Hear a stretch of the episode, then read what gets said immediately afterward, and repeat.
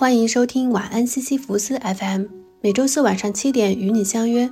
我是阿蒙，在这个一切都要快的时代，我想慢下来和你真诚的聊会儿天，关于文学，关于爱，关于理想与迷茫，关于诗意与生活。亲爱的江崎先生，谢谢你娶了我。你娶了我，我才能在这里工作。每个人都对我很好。我想继续留在这里工作。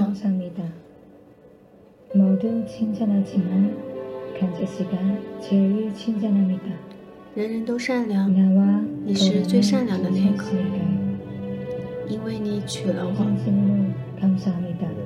我由衷的感激你。今天分享金阿烂的一篇小说《那里是夜，这里有歌》和一部由张柏芝主演的电影《白兰》。上个月呢，我看了电影《白兰》后，立刻就想到了金阿烂的这篇小说，之后又找来重新读了一遍。我觉得他们有异曲同工之妙，都非常喜欢，就决定放在这期一起聊聊。金阿烂，我在第一期节目里做过介绍，这里就简单再说几句。她是一位非常有才情的韩国女作家，被2008年文学诺奖得主勒克莱齐奥赞誉为有希望获得诺贝尔文学奖的韩国作家。那里失业，这里有歌，选自金阿烂的短篇小说集《你的夏天还好吗》。这本小说集我是去年买的，看过两遍吧。最喜欢的两篇呢，就是《那里失业，这里有歌》以及《一天的粥》。金阿烂的小说塑造了很多平凡小人物，比如司机、保洁阿姨、小职员等，描述了他们为了生活苦苦挣扎的不堪模样，就如同把石头一遍又一遍推向山顶的西西弗斯，看似呢徒劳无功，可他们的的确确散发出了英雄色彩。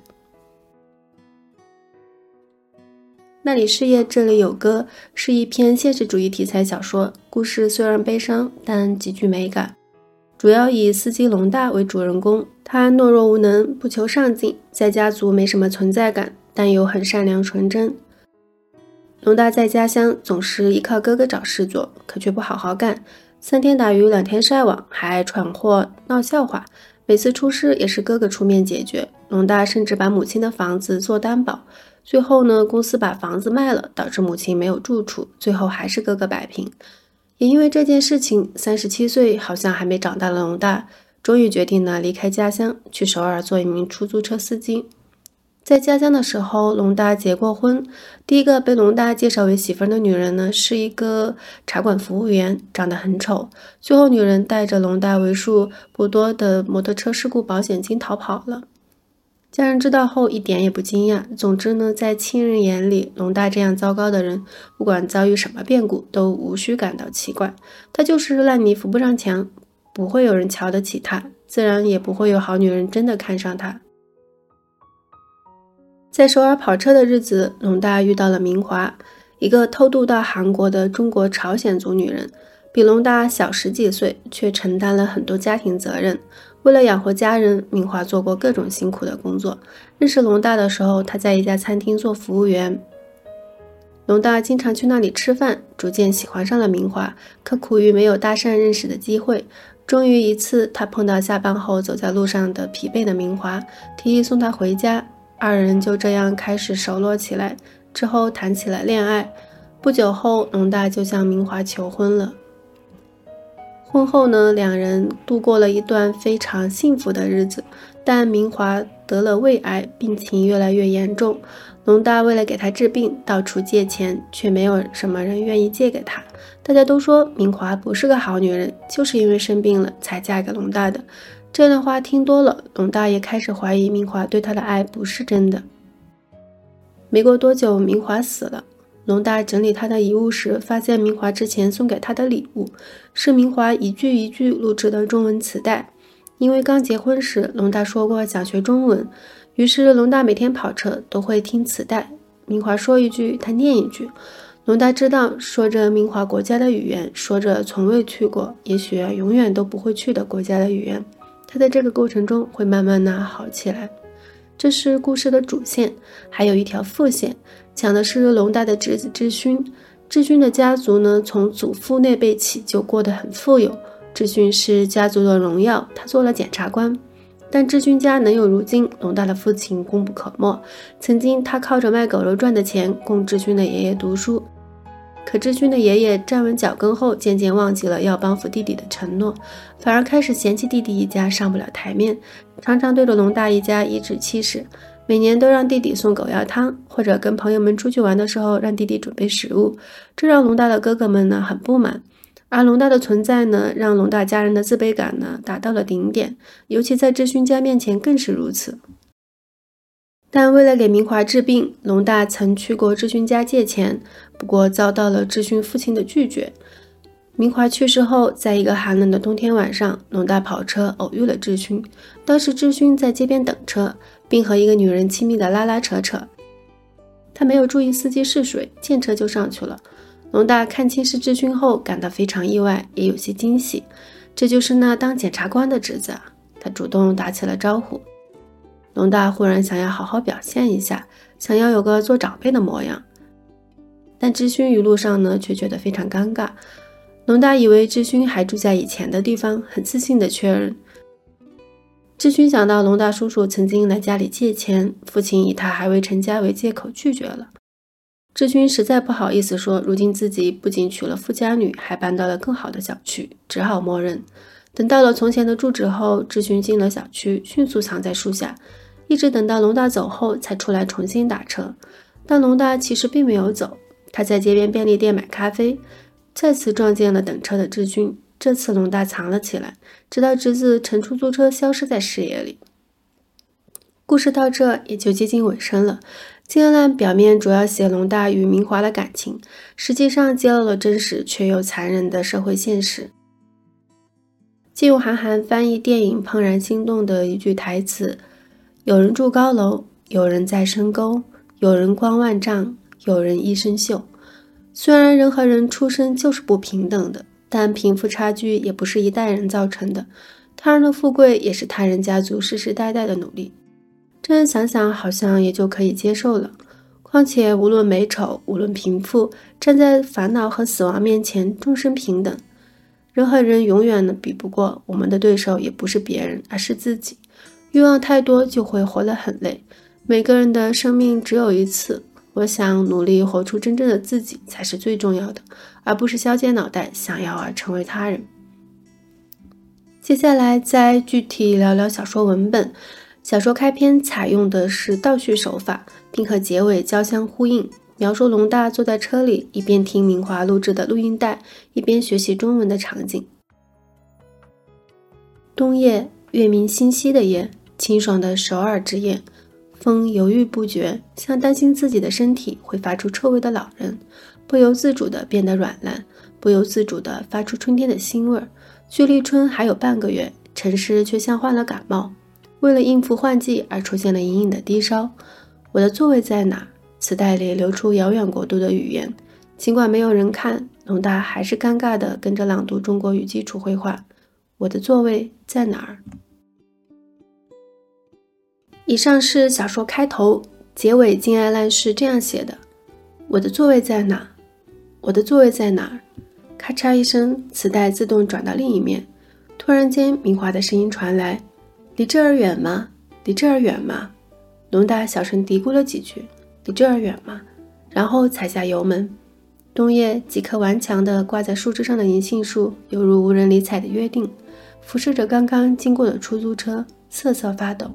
既不掉落，也不腐烂。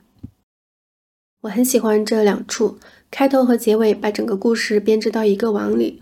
文字看似平静，却又非常有张力，令人久久回味。我的座位在哪？我忍不住猜想，金爱兰不断重复这句中文，是不是别有用意？座位可以理解为一个人在社会集体中的位置。他不断让主人公发问：在哪儿？在哪儿？好像也是在问他们的人生出路在哪儿。不过最后一句“银杏既不掉落也不腐烂”，像是暗示着龙大会有一个好的未来。小说里还有好几处文字我都非常喜欢，比如那个春天的晚上，他乘上走私船，感觉自己的命运被配送到某个地方，感觉自己的体温比世界的体温更高。明华死死地盯着躺在身边的妹妹的脸，不知纯真为何物的纯真，不知青春为何物的青春。这里讲的是明华带着妹妹偷渡到韩国的那个晚上，他对未来充满了迷茫与无奈。金爱兰的白描手法实在令人心动，他什么都没说，但我就是真真切切感受到了明华悲伤的心情。妻子让他不要忘记在哪儿这个单词，这个单词可以带你去往你想去的地方，至于如何抵达，可以由你决定。出人意料的是，很多人都对迷路的异乡人非常亲切。去外地的时候，重要的不是回答，而是有勇气提问。妻子用简单的韩国语做了解释。每当听妻子说这些话，仅仅因为自己听妻子这样说话，他就觉得自己是可以听这些话、有资格听这些话的男人。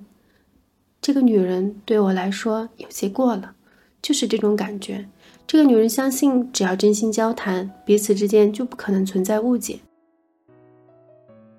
对于沟通的问题，这个女人的自信简直到了纯真的程度。当初她擦完手上的汗和他握手，那个北方女人像尊重世界上最小部落的礼节似的笑着跟随。看到这里时，我越来越喜欢明华。她身上有种特别的美丽。董大也从明华这里感受到了尊重和在乎，这是他从未体会到的，因为他一直对家人来说都是个可有可无的人。说到这儿，想起曾经我有过找不到座位的担心。那是上高中的时候，每次开学都要重新排座位，大家都会早早去占座，有的同学会提前说好一起坐同桌，而我呢，不愿意主动和朋友提议，更愿意啊等着对方提议。所以那个早上我是最担心的、最紧张的，很怕被剩下。如果我走向一个朋友，他告诉我已经有人和他约定好，那我不是很尴尬吗？或者我先占好了座位，而没有朋友走向我，那我会不会最后被迫和不喜欢的同学坐同桌？那又该怎么办呢？说实话，我很不喜欢高中时期的自己，活得特别拧巴，特别别扭，对自己在班级体中的位置不自信，没有勇气主动开口，也没有勇气主动提要求。好的是呢，现在的我比过去要自信很多。就像明华说的，重要的不是回答，而是有勇气去提问。其实生活里啊，很多事情都是如此，尤其是去了一个新的环境。那个女人从开始就不对劲，没有签证，没有钱，无家可归，又患了病，所以才缠上你。趁早分手吧。龙大被他们当成了傻瓜，起先觉得他们是胡说八道，然而听得多了，好像也的确是这么回事。有一天，龙大暴饮之后，揪住了明华的脖子。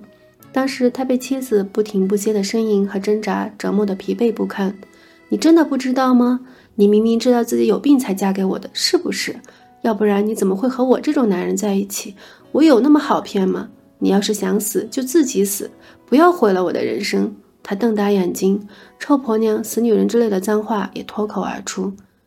明华没有任何抵抗，也没有辩解。只是像个乖孩子似的，有气无力地吐在了龙大的裤裆上。龙大翻着白眼，猛地举起了手，太过分了。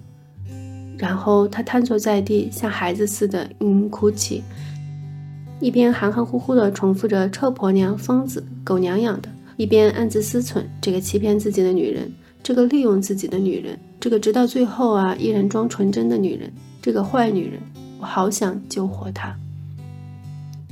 最后一句，这个坏女人，我好想救活她。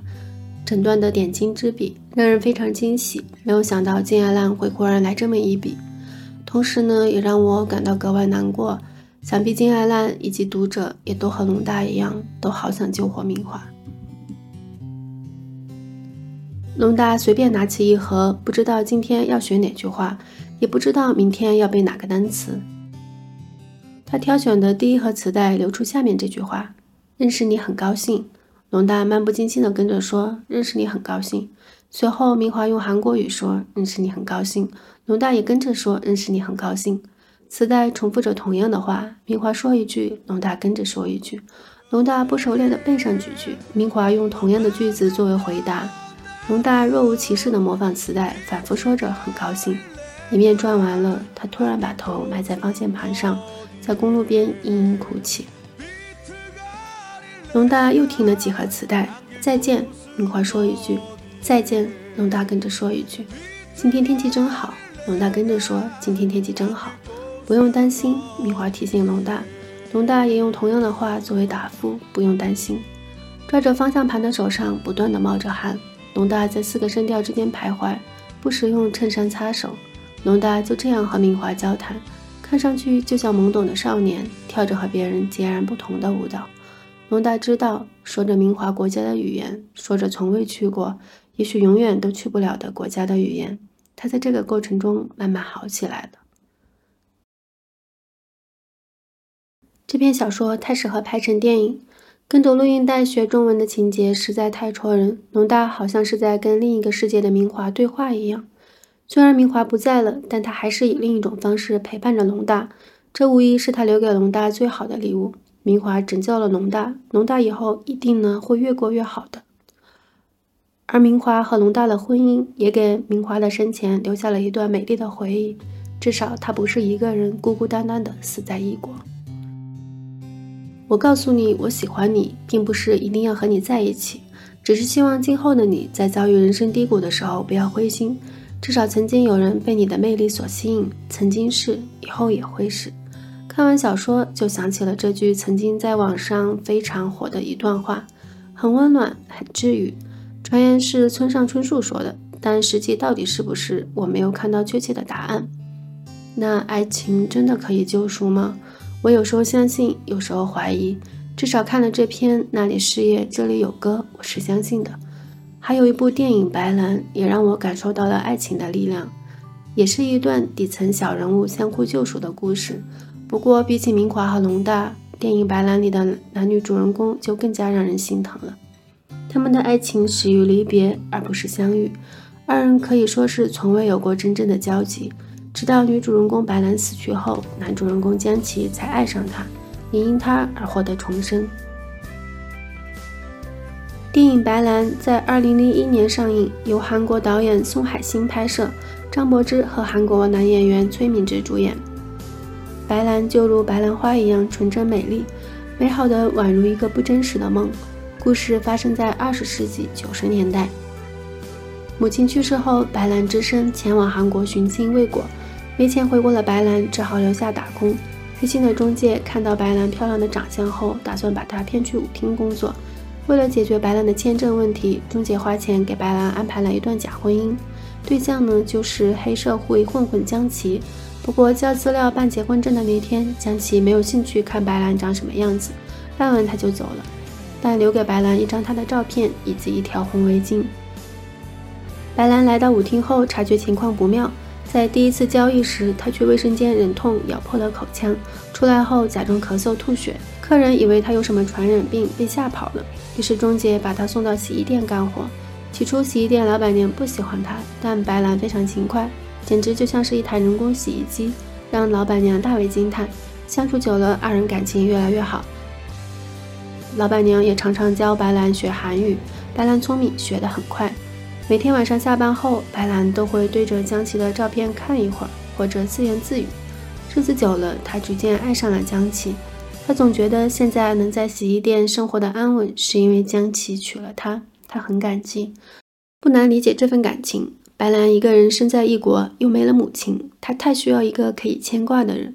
刚好有了江琪这么个人，顺理成章成了他的精神寄托。因此，他决定给江琪写信表白心意。可是他又没有勇气寄出。人生无常，就在白兰终于鼓起勇气去见江琪的那一刻，江琪却被警察抓走了。他站在门口和江琪匆匆一瞥，但江琪并不认识他。自此，二人再无交集。不久后，白兰得病死去，在医院里，他也给江琪写了信，但都是没有寄出的信。白兰死后，江琪被迫去料理后事，和朋友一起前往警察局认领白兰尸体的路途中。朋友拿着中介给的白兰生前的遗物，发现了白兰的一封信。亲爱的江崎先生，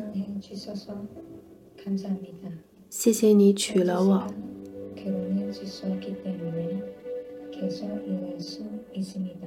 你娶了我，我才能在这里工作。每个人都对我很好。我想继续留在这里工作。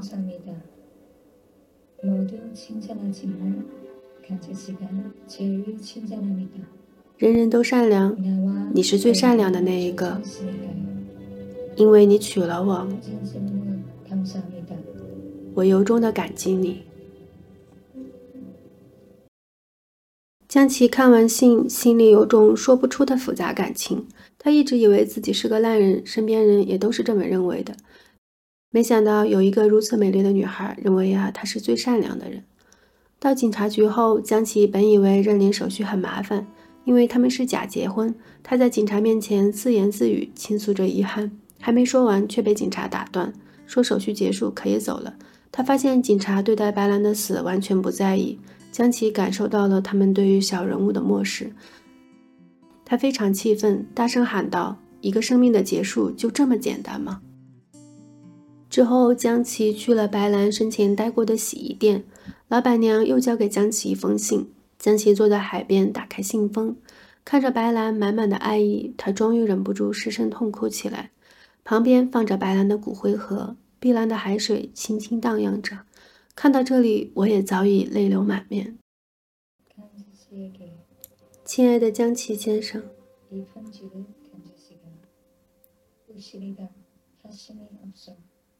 我没有寄出这封信。因为不确定是否会收到。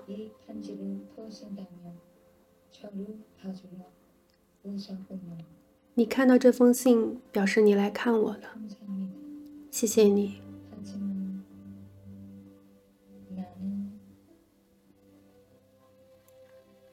但我就要死了。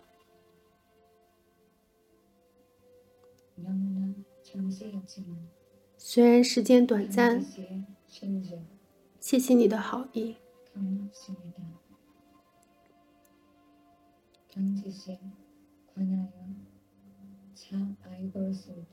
我知道你很多事，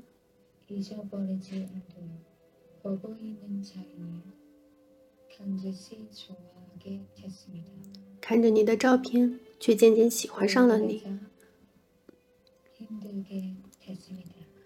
对我却是更深的煎熬。相思让一个人的日子更难熬，我很抱歉。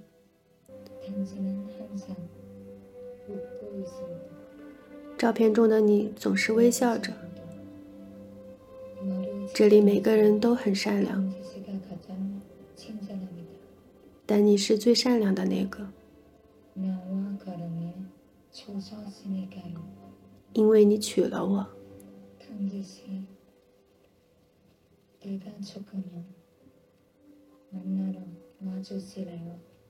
我死了以后，你能不能来看我？如果能见面，我有一个请求。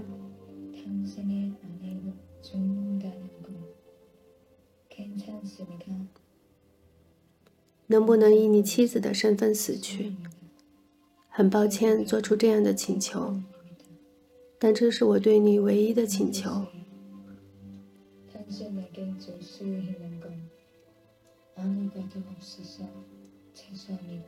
很抱歉，我不能留给你什么。我比世界上任何人都爱你，江崎先生。再会了。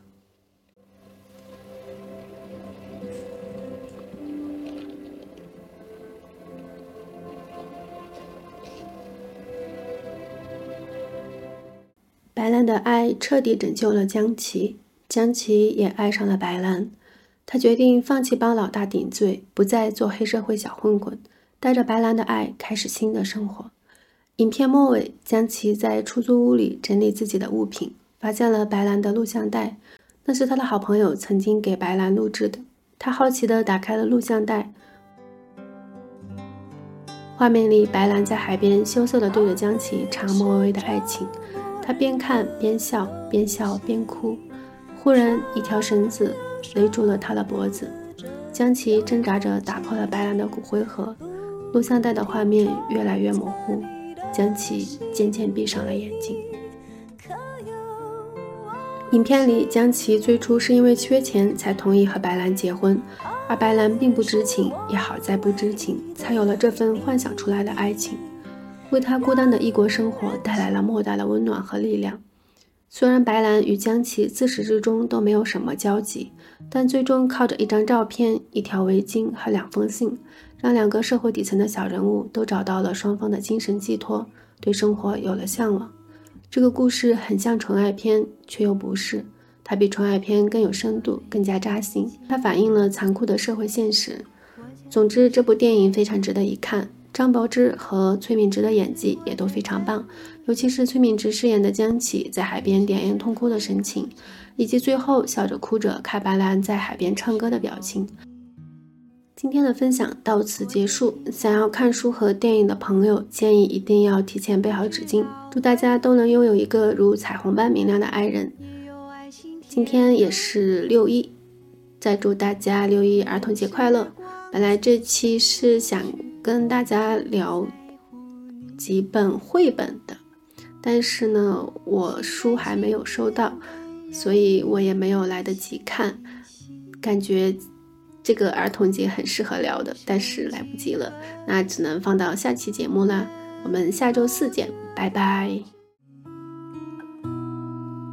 心甘情愿感染你的气息，人生几何能够得到知己？失去生命的力量也不。可惜，所以我求求